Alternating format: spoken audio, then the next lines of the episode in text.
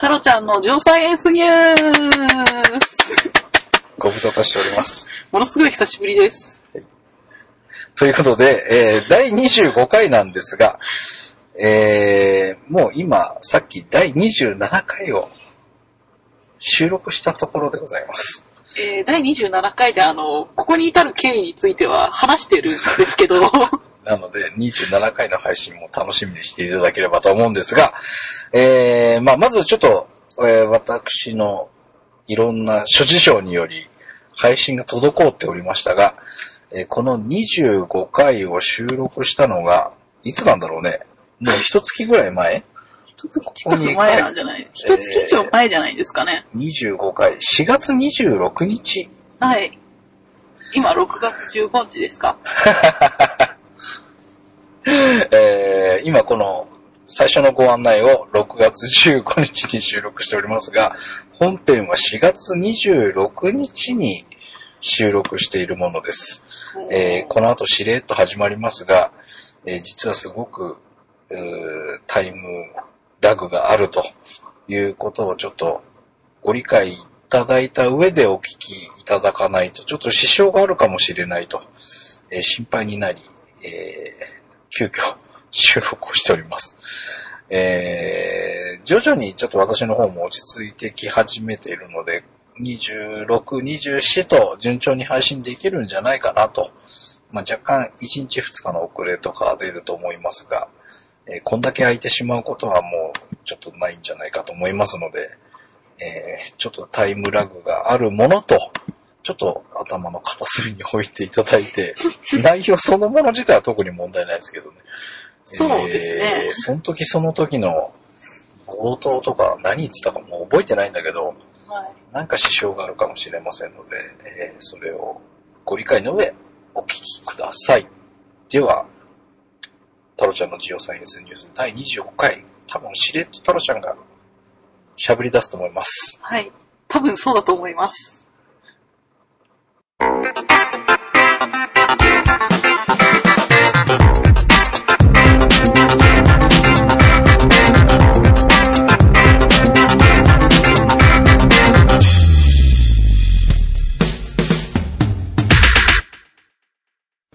タロちゃんのジオサイエンスニュース。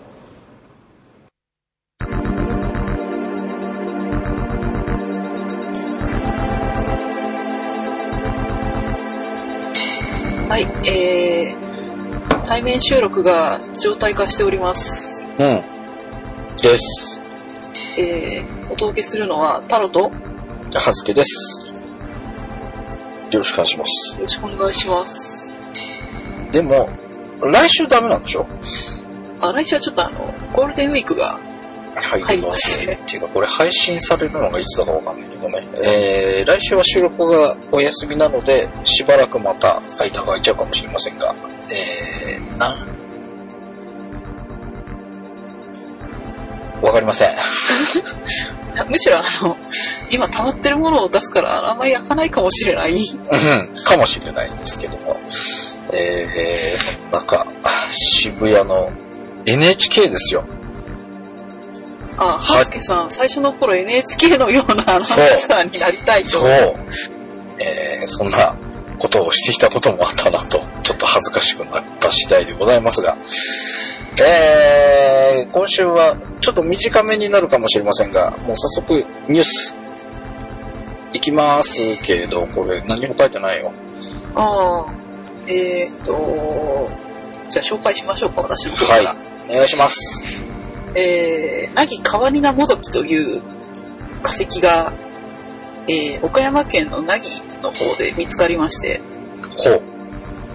まあ、なぎ川になもどきというのは、うん。和名、えー、学名ではないという、はい。まあそういう名前の、まあ、川になもどきなので、川になって知ってます？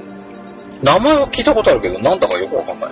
えーと、あの、ホタルの幼虫が食べるという、あそれで聞いたことあるのかな？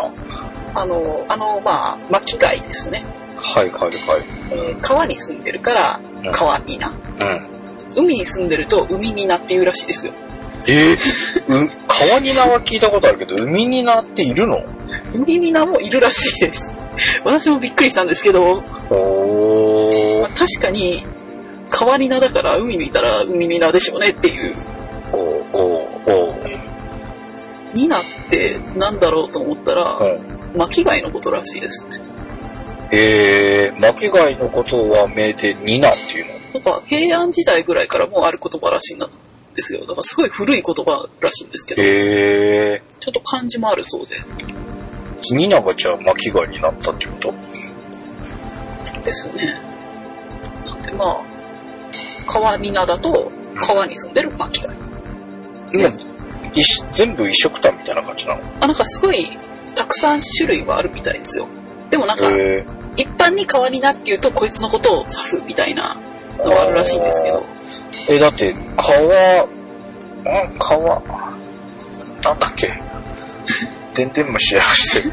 でもえっと、タニシとかあれも巻貝じゃないの、はいはい。まあでもあれはまあ、タニシって呼ぶことのことが多いですよね。でもニナの仲間。どうなんですか大ね。きいくくりで言ったらニナ。なんだと思います。だって、えー、それでいくとサザエとかもニナらしいですから、海ニナ。ニナなんでしょうね。えなんか昔のあの和歌とかにニナの腹渡っていうのが出てくるらしいです。ー、ななんかえぐいね。ニナの腹渡で真っ黒いにかかる言葉らしくて、ああ、はいはいはい。サザエとかのあの内臓部分がすごく黒いから、うその、その黒さと同じぐらい黒いなんちゃらかんちゃらって。ああ、なんか腹黒な人がドクロのマークで言いますけど、ああいう人のことをニナの腹渡と言えばいいんですか？多分そうですね。ああ、なるほど。まあそういうので、今回見つかったのはそれのモドキなので、うんまあそれによく似た生物。あ、ニナじゃないのね。モドキがついてるもんね。いや、川ニナに、まあ似てるから、うんまあ一応ニナではあると思いますよ。え、ななんだわけわからんな。まあただ川ニナって呼ばれてるのは本当にそういう生物のある一種うん、がいて、うん。まあそれと、まあちょっと似たようなくらいのものたちだけを川ニナって呼んでて、はいはい。それ以外の巻貝もまあ存在するわけですよ、川に。ああ、ああまあそれと、本当に一緒のグループかわかんないけど、まあそっくりだから、川ニナモドキっていう名前をつけて。でもかわいそうだよね。モドキとかじゃなくて、新しく名前つけてあげればいいのにね。まあそうなんですけどね。でも結構なんとかモドキって多いですよ。聞くよね。うんちゃらモドキ。まああの、それは標準和名として、一応、そう呼ぼうというふうに。えー、なんかかわいそう。名前つけようよ、これ。あ、名前自体は、あの、学名はちゃんと別にあるので、あ、えー、そうなのはい、あの、スルスコピア、えー、スルスコピラナギエンシス。えー、ナギで見つかったので、ナギという言葉がちゃんと入ってます。えー、なんかもうちょっとさ、可愛い名前とかつけてあげればいいじゃん。えー、かわいいの話ですか？可愛いな、いな、何？いやいや、まあ、それが、えっ、と、まあ、中期中心星かな。うん、えー、1600万年前うん。頃の、えー、しかも何がすごいってこれ、あの、ナギには、ナギピカリアミュージアムというミュージアムがあるんですけど、ナギって地名？地名です。元は奈義町だったんですけど、今ちょっと市町村合併で、どこかの市に合併されたと思います。あ、なくなっちゃったんだ。はい。なんで、あの、奈義という地名だけ今残ってます。へえ。そこにある、ピカリアミュージアムという、何ミュージアム？ピカリアミュージアムです。ビカリア？はい、ピカリアという、そういう生物がいます。ええそれ知らないわ。ちなみにこれも巻貝です。ピカリアにニナに、え？わけわからんね。まあ、あの、その、ナギがピカリアっていう化石がすごくよく出る化石なんです。あの、場所なんですよ。あ、でもだからさ、それも巻貝でニナ、ある意味ニナもどきなわけでしょ？はい、まあ、ニナモドキというかまあ、あれは海の生物なんですけど、ピカリアは。あ、川じゃないか。えでもなんかさ、それやったらピカリアでもなんでもいいじゃん。つけてあげるよ。いやピカリアとはあの、また、あの、全く違う生物なので、違うの？はい。あ全もど。もどきじゃないんだ。もどきではない。でもこのもどきはずーっともどきなの別に違う名前つけてもいいんですよ。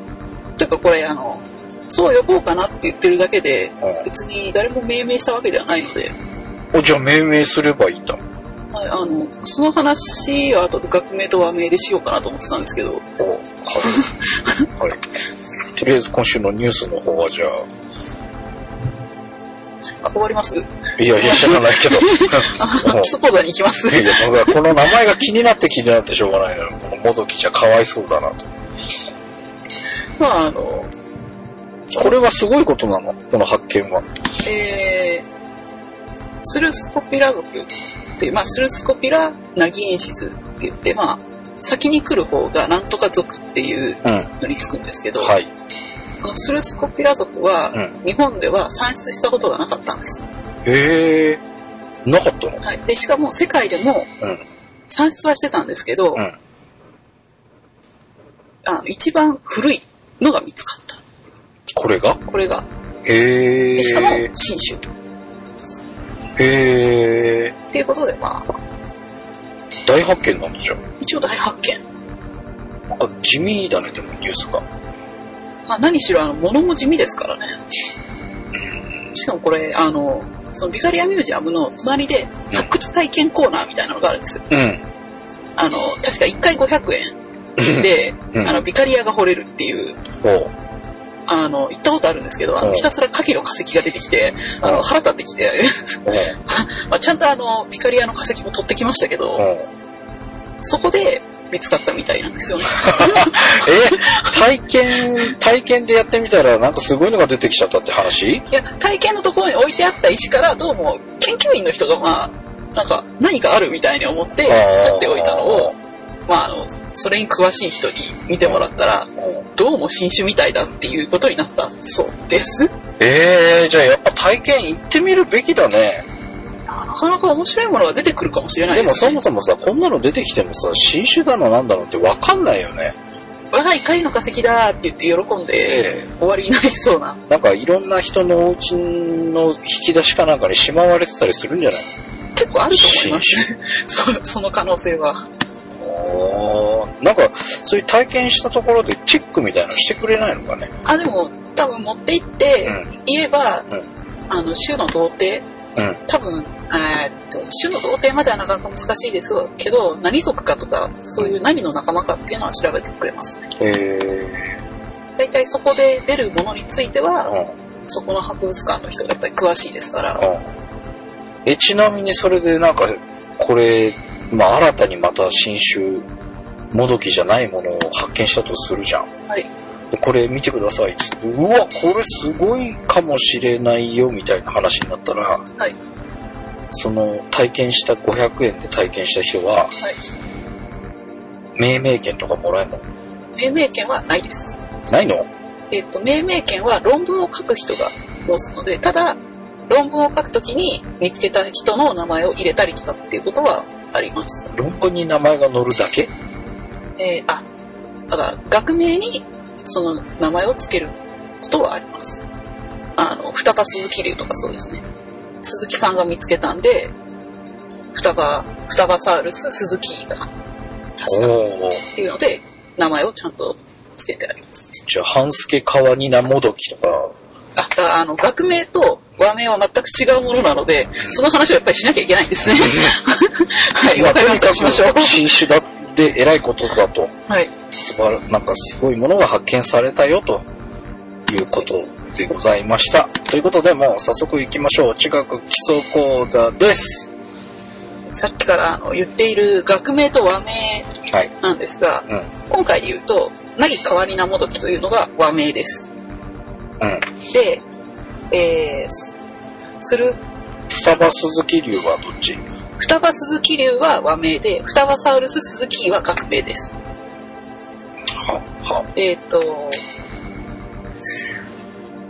あの、学名だと大体、ローマ字つ、あ、アルファベットで書くことが多い。かわいいのパターン。はい、そうです。はい、はい。で、和名の時は、これは日本語です。うん。大体カタカナ表記ですね。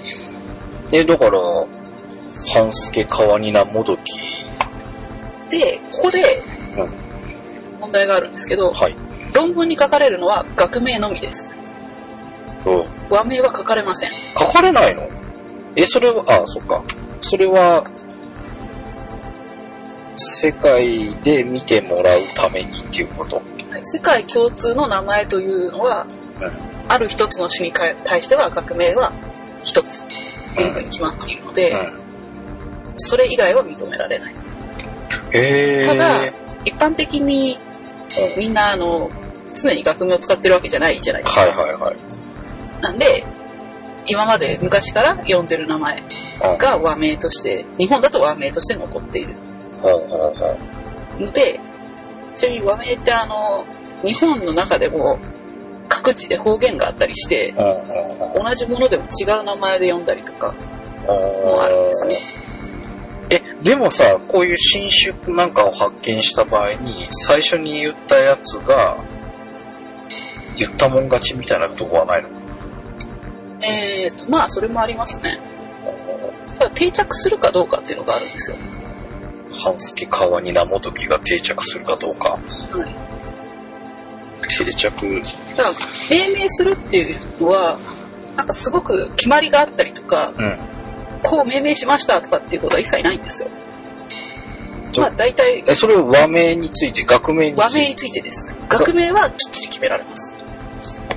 なんか前ちょっとお話があったよね。学名は、その命名するのになんかルールみたいなのがある。一応、はい、あの、命名規約という規約があって、それにのっとって命名することを、まあ、求められる。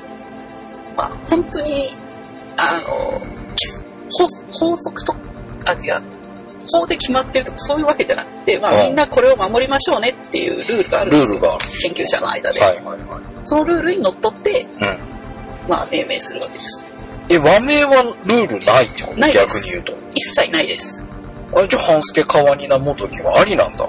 ありですし、うんあの、勝手に自分でそう呼ぶっていうのは和名としては問題ないです。ただ単に、その中で一番行き渡、あの、広く知られている名前で、ある種に対して、あの、一つの名前っていう風に決めるのが標準和名って言われてます。へあなんていうか、和名だとうん。結構広い分野全部うん。同じ名前で呼んだりとかうん。するんですね。あの、カラスだと、カラスもうん。実はあの、普通に2種類とか3種類とかいるんですけど、全部カラスって呼ぶじゃないですか。はいはいはい。あの、黒いはいはい。やつらは全部。うんゴキブリもあの、結構何種類かいるんですけど、まあ全部ゴキブリじゃないですか。うん。うん。これはただの和名で、標準和名ではない。うん。カラスだったら、ハシブトガラスとかっていう、ハシブトカラスか。はいはいはい。だと、えー標準和名。これは、ある一つの種に対して一つの呼び名なので、その標準和名はルールは？特にないですね。これもまあ多くの研究者が、まあこれが一番広く知れ渡っているからこの名前にしようっていうので、図鑑とかで。その名前を使うことで、うん。まあより一層浸透する感じです。図鑑で使われてるのが大体標準和名です。えーじゃあ、なんか新種を発見して誰かに論文を書いてもらったときに、標準和名として、半助川に名もときにしてって言ったらなり、なり得るの？あり得るとは思います。へーただ標準和名というか和名をつけるものばっかりじゃないんですよ。つけないのもあるの？あの、普段の、ていうか、はっきり言って、マイナーな分野だと、うん。わざわざ和名和名をつけても呼ぶ人がいないっていう可能性があったりするので、うん。和名をつけないことも多いですし、うん。だからこういうふうに新聞のニュースになるときは、まああの、学名だけだとうん。あれなんでっていうので、うん。まあじゃあこういう和名にしましょうかっていうふうに決めるだけなんですね。えーじゃあないのもいっぱいあったりするの？ありますあります。へえですし、ー。ながりさん来ましたね。来ちゃいましたね。びっくりしましたね、今。え、来ると思います？わかんない。人が乗ってたら大丈夫なんだよちょっと心臓がバクバクいって心拍数上がってるので痩せるかもしれませんが、運動しなきゃダメなんじゃなかったでしたっけ？心拍数上がるだけじゃダメだなあえー、なんだっけ。学名しかないのもあるっていうことは、はい。学名に名前が載ったらみんなが使うってこと？あ、世界中で使われます。おお。え、あ、でもその学名はあれか、ルールがあるから勝手につけらんないのか。勝手につけられないというか、学名は一回、その、新種が見つかった時にうん。論文が書かれた中で決めます。だから一回しかつけられないです。うん。え、双葉鈴木流はなんだっけ？フタバサウルススズキかなそれは、鈴木さんはその論文を書いた人なの？書いてないです。書いてないの？発見者です。発見しただけ？発見しただけって言っても、うん。その発見するまでの努力がすごかったっていうのもあるんですけどね。ああ、そうなんだ。はい。うあのわ、あったよ、びっくり、ぐらいじゃダメなの。毎週、あの、毎週とかぐらいにそういう地質調査に行って、あの、コツコツ調べて、ここから出そうだっていう当たりをつけてから、掘ってうん。うん。出した人なので、ちゃんと狙いを定めて見つけた。適当に掘ってあの見つけた人じゃないので、あ。そこら辺はあの一緒に してもあれなんですけど、ただ、発見者の名前をつけたりとかっていうことは、やっぱりありますね。特に恐竜とか、あと、えー、なんか名前残したいね。まああの、発見した人が論文を書けばいいんですけど、うん。そんな、それができる人ばかりじゃないので、できません。そうですね。うん誰かに、だから、その、鑑定した人とかうん。にうん。お願いして書いてもらうときに、うん。ぜひお願いしますっていうのを言えば、う んまあ、やってくれることもあるかもしれない。えー、いや、なんか新しいの見つけたいな。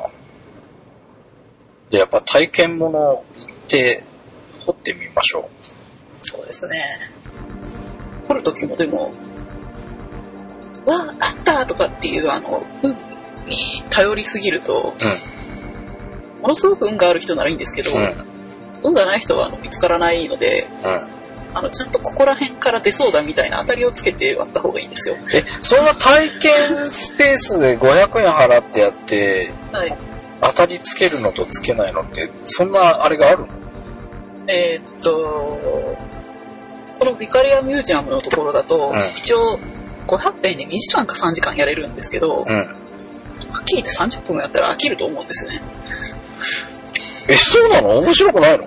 私10分ぐらいであのビカリアを5、6個出して、もういいかなって思ったんで、こあの、出るところが大体分かってれば、う。うん。出し方が分かってれば、あのうんすぐ出せるんですね。分かってないと？分かってないと、無駄な体力を使うことになりますね。あとは化石を粉々に粉砕するか。ああ。え、どれぐらいのスペースなの？その。あ、すごいあの、えー、なんだろう、街中にある公園ぐらい、結構狭いんですよ。そこに持ってきた石を置いてあるだけなんですよ。自然にこう埋まってるのを掘るんじゃなくて、そこに持ってきて置いてあるの？自然にあった石を掘るんだとすると、まあ、ちびっこには無理ですね。大人でも無理かもしれないですね。あ、そうなの？はい。へえ。だから結構大きい塊のまま石をと持ってきておいて、ブルドーザーとかで、あの、整地しちゃうんですよ。うんで、その時。の出てきた石を、まあ、トラックとかで運んでくるんですね。あ適当に細かくなってないと、大きいままだと割れないんですよ。ああ、なるほどね。でそれを細かくするのにものすごく体力がいるので、そこからやると多分3時間あっても結構大変な思いをすることに。なりますねなんか、なんかあれだな。あでもそんな中から見つかったんだ。あそんな中からでも当然見つかります。へえ。でもそれでもさ、ブルドーザーでガシャガシャってやっちゃってたものっていうことでしょ？そしたら。なんですけど、まあ、大きい塊のうん中に入ってるので、でもなんか見つからなかったかもしれなかったり、崩しちゃってたかもしれないわけでしょ。化石に関しては、あの、その部分が非常に大きいというか、うん。そもそも化石になる時点で、あの、ものすごい確率なので、なるほどね。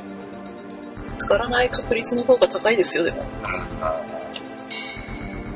まあでもそうだよね。そうやって、そういう風に処理しちゃってるんだとしたら、本当に、そこから発見できるのって、すごいことなんだろうね。でも、あの、普通の化石を見つけるとき、研究者とかがやるときでも、うん。うん。似たようなことをやるので、あ、そうなの？あの、細かくしていかないと、うん。あの、大きいまんまだと探せないんですよ。まあまあまあの、崖とかで、あ。大きいまあ崖とか、恐竜の発掘もそうですけど、うん。うん。あれ恐竜の骨が大きいからやれることであって、うん。小さい化石探すときにあんなことしないですよ。ああ、なるほどね。ああ。じゃあこの、なぎかわになもどきは、すごいことなんじゃないですか？あ、これに限らず、あの、他の化石たちも、すごい確率で見つかってるものなので、それなのに、もどきじゃかわいそうだと思いませんか？じゃあ、ぜひとも違う和名を提唱すればいいんじゃないですかね。半助かわにな。川ニナではないかな。かわにな。ああ、かわにな。じゃあそうだね。かわになに似てて非なるもの。はい。いや別にじゃあ半助でいいんじゃん。あの、いいですけど、なぎ半助。いいですけど、あの、多分和名の場合は、普通は、あの、そのものを表す名前にすると思いますけど。だってそれじゃあ、学名と一緒じゃないですか、わけわからんさあ あ、そうか。が。和名にする必要性があるのかっていう。学名がわけわかんないから和名でっていうことなのか。わけわからなさが一緒ですよ、それ。でもこのなぎ、あ、そうか。ニナでもどきっていう、ニナ、川ニナのももどもどきなきだから。ので、まあ、貝の化石だっていうのはわかるじゃないですか。なるほどねまあ、。貝の仲間だっていうのが。そうか、そうか。で、ナギのあたりで見つかったんだなっていう。ああちゃんとあの、意味を持った名前ですよ。この和名としての意味が成り立ってるのか。いや、でもなんかもどきがかわいそうな気がするな。あ巻貝。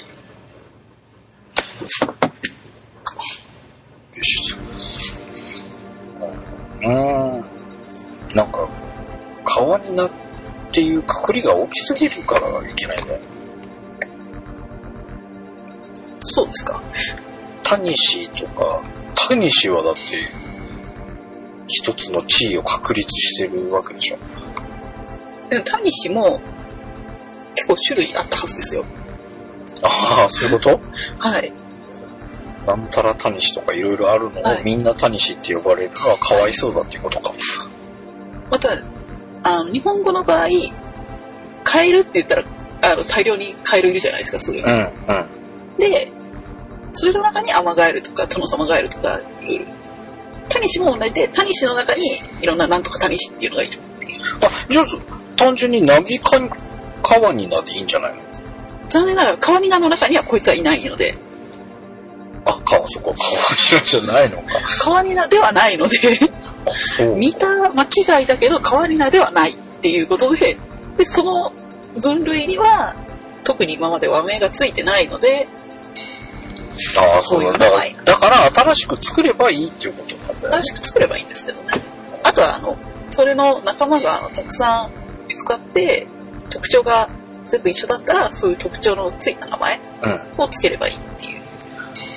え、じゃあこの、なぎかわになもどきはずっと、なぎかなにわもどきじゃなくて、いろんなし、これに、これに、近いものが出てきたりすると、和名は変わるの？和名が変わることはありえますね。へえ。あ、じゃあ、いろいろ出てきて変わ、変われるといいですねって言っておけばいいのか。あと、標準和名と普段使われてる和名が違うものっていうのもあるので、うん。あの、標準和名としてはこっちをつけてあるけど、みんなはなんか別の名前で呼んでるとかっていうか、あの、レンゲソウはいはいはい。レンゲってあの、まあ、雑草と言っちゃなんですけど、うん。まあそこら辺のあぜ道に生えてそうな、うん。あれの標準和名は確かゲンゲだったと思うので、えー、そうなの？はい。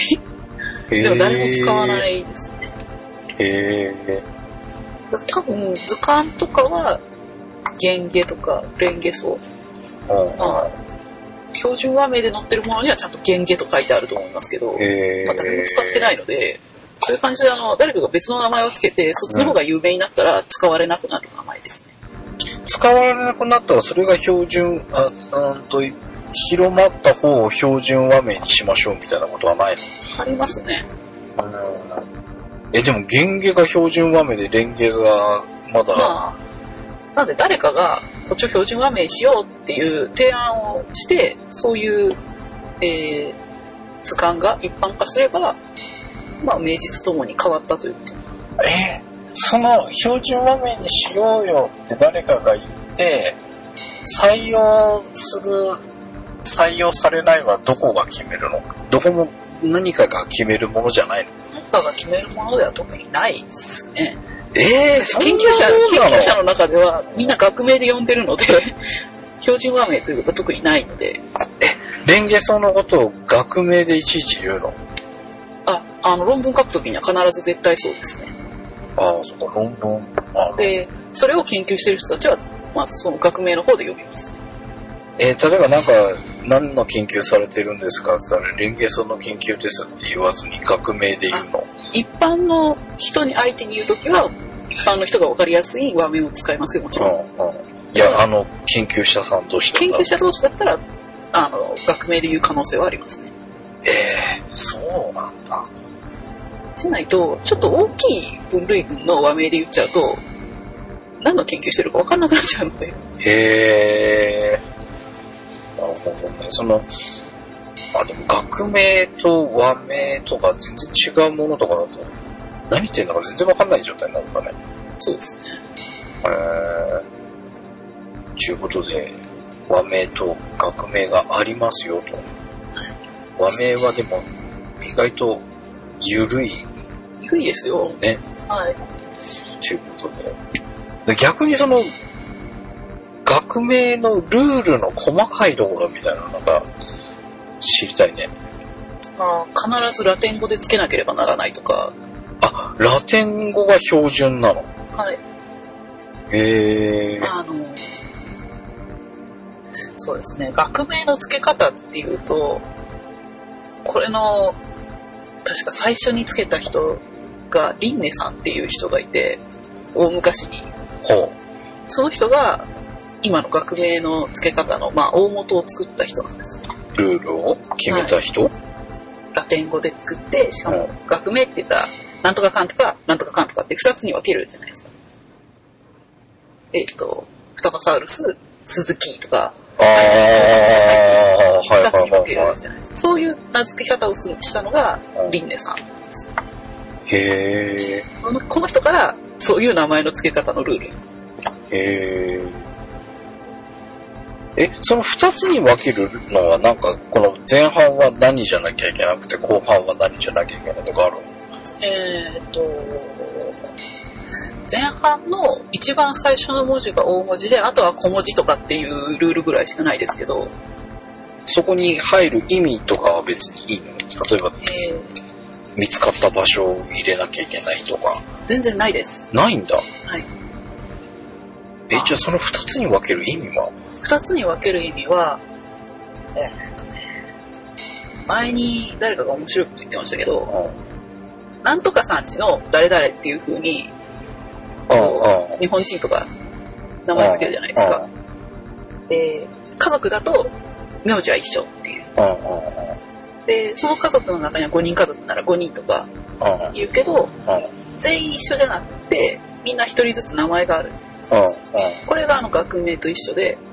その、同じ家族の人は同じ名字を名乗る。うん。だから、学名も最初の部分が一緒の人たちは似た者同士っていう、うーん。最初の部分が同じ名前で、後ろが違うっていうものが結構、あの、複数個うん。存在して、その人たちは同じグループで、うん。ちょっと似た特徴を持っていますよっていう。うそういう意味なんですでもそしたら、日本人的な感じのファミリーネームみたいなのが順番として前なの？前です。おこれが何しろ、実は、革命っていうとその一番最後の、あの、二つ部分だけなんですけど、動物の分類って属の上に、えー結構いろんな分野、分類があるんですね。うん。貝、門、項目、科、属種なんで、うん。属の上に科っていうのがあるんですね。うん。えっ、と、猫だと猫科とか、うん。犬は犬科だったかなうん。とかっていうのがあるわけです。うん。人だったら人科っていうのがあるんですよ。うん。で、その上に、目、うん。猫だったら食肉目、今だと猫目っていうらしいんですけど、へえ。そういう目があったりとかっていうのを、うんこれも全部、あの、今言ったのは日本語ですけど、うん。ちゃんとあの、ラテン語でついてるんですね、そういう。これがどんどんどんどん頭につくんですよ。あ、じゃあ二つだけじゃないっていうこと？ものすごく、こう、細かく書いていくと、うん。その、なんとか会の、なんとか門の、なんとか校の、うん。なん、えー、科が来て、うん。あ、違う、木が来て、科が来て、で、最後にその二つの、二つに分けられた学名が来るんですね。その系統みたいなのがあって、最後が二つっていうこと？最後、属で名前。ただ、属、その、属と、それだけを表す、うん。最後の名前部分の二つを合わせて、うん。通常学名って言われてる。うーん。ねただその前にどんどんどんどんあの、それよりもっと大きな分類科とかのうん。名前をつけることもうん。あります。ただそこ、それまでつけると学名とはくっつけばないです。うん。だからまあそういうふうに前につける習慣があるので、うん。その学名の時も、その日本人でいう名字の部分が先っていう。うん。え、それは属じゃ、属するものをつけないといけないわけではないっていうこないですけど、とうん。その分類を、あの、似たものが出てきた時にどうしてもそこの前を一緒に統一、合わせちゃうとかそういうことでっていうことなの？えーと、そうですね。新しい種が見つかった時には、もちろんあの、どこの科に属するとかっていうのはうん。うん。決めてから、うん。えー命名します。ただあのもう、そのある属がもう見つかってて、うんそこに新たな仲間が見つかったっていう場合には、うん。もうその属はどこかの科に属してるっていうのうはん。うん。決まってるので、うん。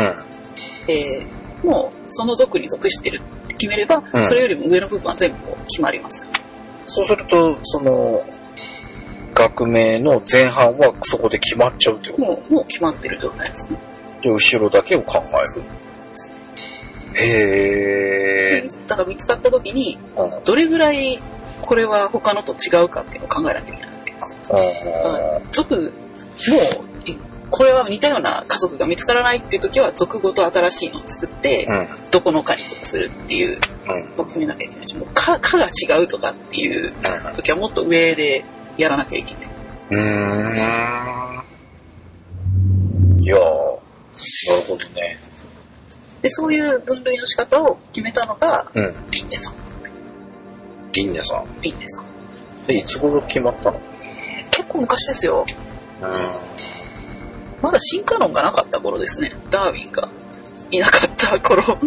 あ、そんな前から。そんな前です。だからこの人は、リンネさんはだから進化とかそういうのは全く考えてなくて、うん。むしろあの、と、この世界の生物は神様が作りたぼったものだっていうぐらいの人だったんですけど、うでもそれでも、似たようなものは似たようなところで、まあ分類をしなきゃいけないっていうのでうんうんうん作ったのが、この分類法なんです。うん。はいで、見た目で決めてるので、今から見ると、結構間違ってるのも多いんですけど、であもそれでもそういう分類の仕方、あ。うん。その、ものの整理する方法っていうのはすごい、あの、画期的というか、うん。すごい便利なので、未だに使われてる。ええでもなんかその、前半後半しかない名前名字みたいなさ、そんなあれが今もずっとそこからひ続いてるっていうことなんだ。ええなんかミドルネームぐらいつけても良さそうな感じがするけどね。ミドルネームじゃないですけど、その後ろにさらにつくことはありますよ。あ、基本の2つの後ろにさらにつくったらはい。3つになったりすることはあるの、アッシュって呼ばれますけど、うんえー例えば犬と狼とか、狼。犬ってあの、大陸狼とかのシュに当たるので、狼の名前の後ろにその犬を表すうん。うん。アッシュっていう部分を入れるんですよ。だから3つになるんですよ。えーこれとこれはすごくよく似てて、うん。うん。ほとんど同じ種なんだけど、うん。ちょっと何かが違うとかっていう時にアッシュです。へえ。え、でもそれ、アシュ、犬がアシュ、だけど犬は犬科でってさっき言ってたけど、はいはい。だから狼と一緒っていうことです。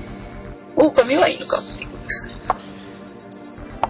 え、犬はあくまで狼のアシュなの、はいい犬シリーズがないの犬シリーズではないですね。狼シリーズの中に犬がいる感じです。あ、だって犬って、あれ全部、なんかすごいいろんな種類いますけど、そう。うん。あれ全部一つの種ですから、え、秋田犬もチャウチャウ犬も一緒？全部一緒です。えっ、と、え、ポメラニアンも全部あの、ハスキーから何から全部一緒です。一緒なの？一緒なの？猫だって全部あれ猫っていう一つですからね。え？あー、え、なんか分かれてないのあれ？分かれてないです。全部あれは品種っていうことになります。いや、また増えたぞ。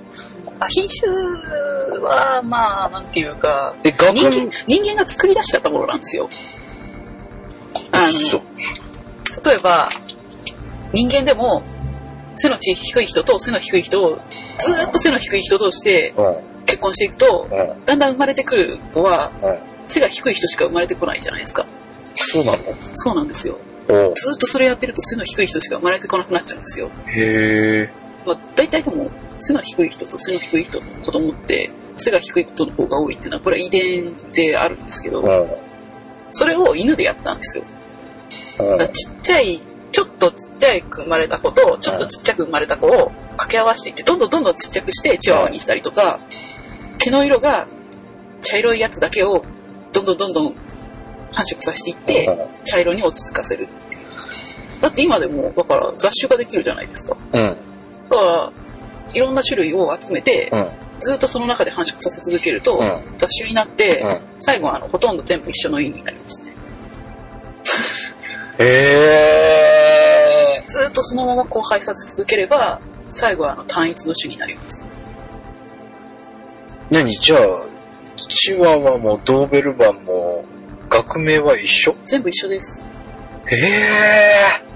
あの、そうなんだ。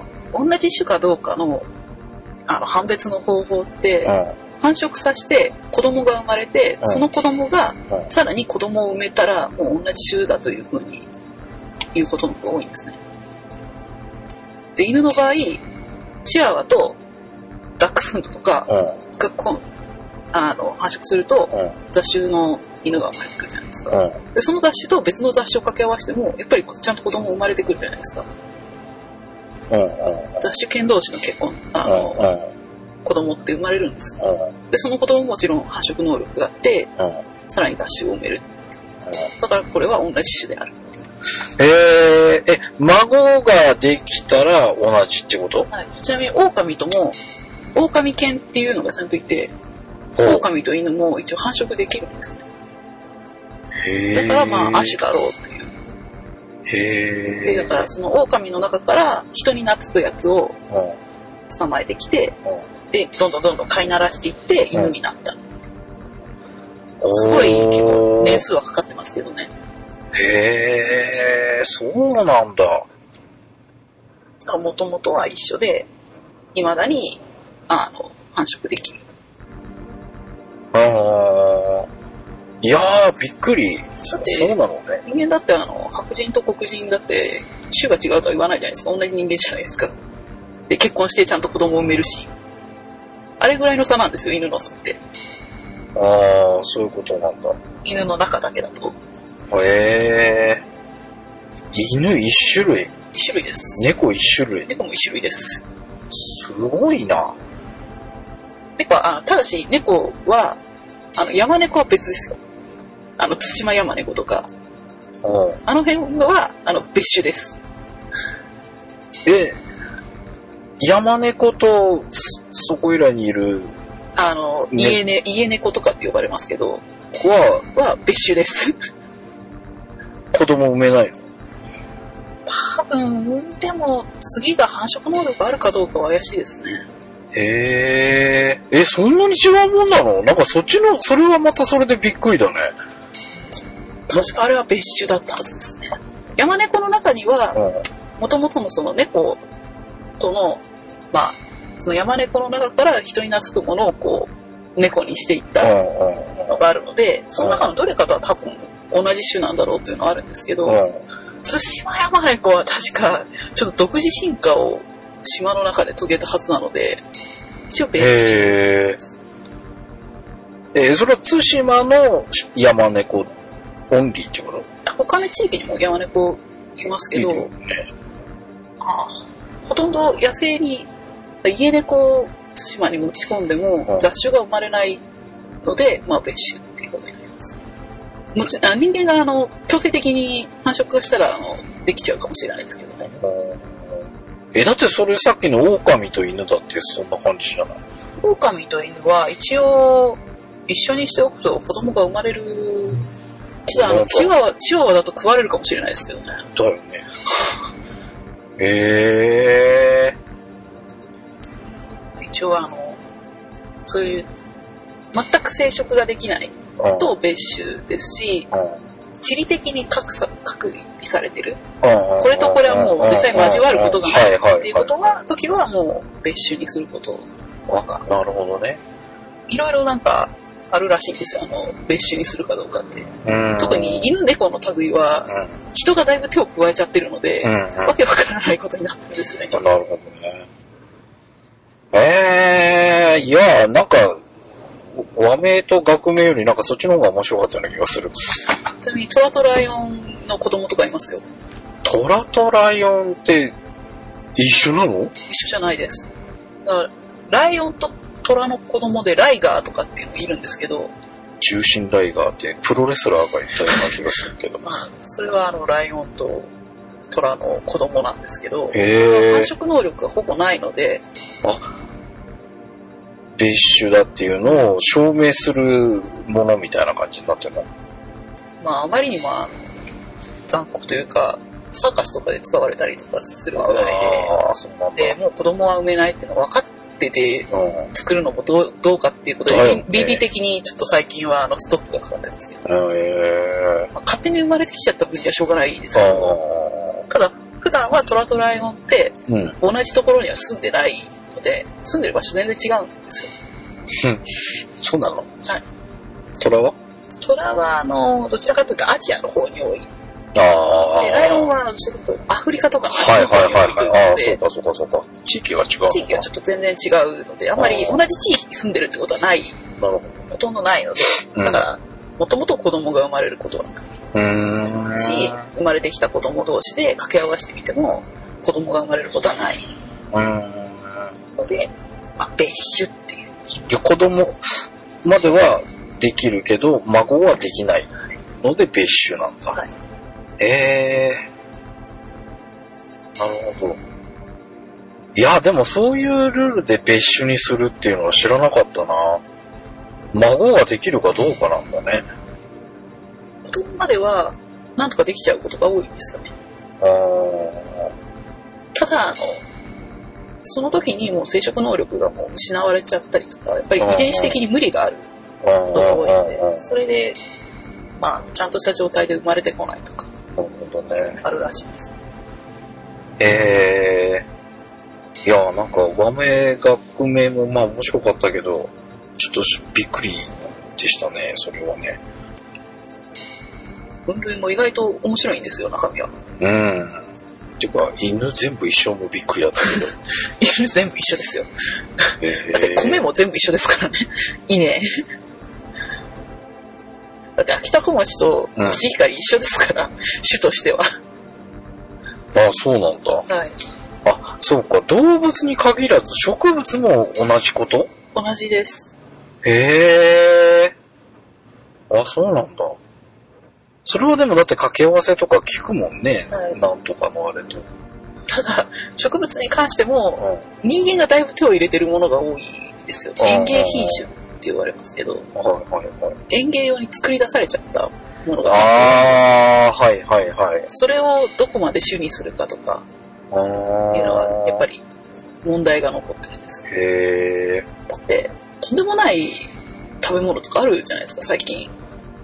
なんか、ナスと何かを掛け合わせましたとああ、か、はいはい全然違うよね、みたいな。ああれはもう、あれは、ただ多分、繁殖能力は多分ないと思うので、あ。で、さっきのライガーと一緒ってこと？一代限りだと思いますね。へえ。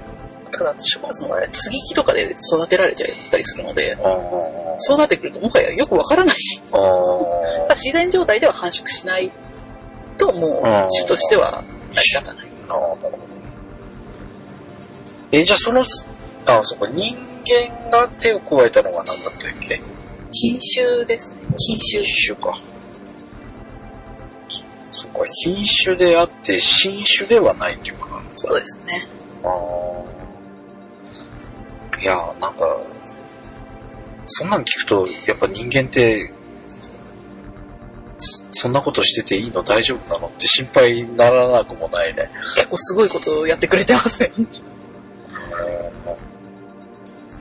なるほど。ということで、えーまあ、今週は和名と学名から、その、種とか、品種とか、えーそんなお話になりましたけども、結構、びっくりな方も多かったんじゃないでしょうか？そうかなだってその、孫ができるかできないかって、多分そんなに知ってる人いないんじゃない？そうですかていうか、犬が全部一緒っていう。犬が全部一緒ってのは結構有名な話ですよ。そうなの？はい。だってチワワとドーベルマン一緒？一緒なんですよ。実は。は。っていうのはちょっとびっくりしました。ということで、えー今週、短めと言いながら、まあそこそこか、えーなりましたが、えーお届けしました。たっちゃんのジオサイエンスニュース、この間さ、はい何回っていうの言ってたんだけど、一回ずれててさ、わーい。品種で偉いことになったので、回数は言いません。えー、タロちゃんのジオサイエンスニュース、お届けしましたのは、ハンスケと。太郎でした。ではまた次回。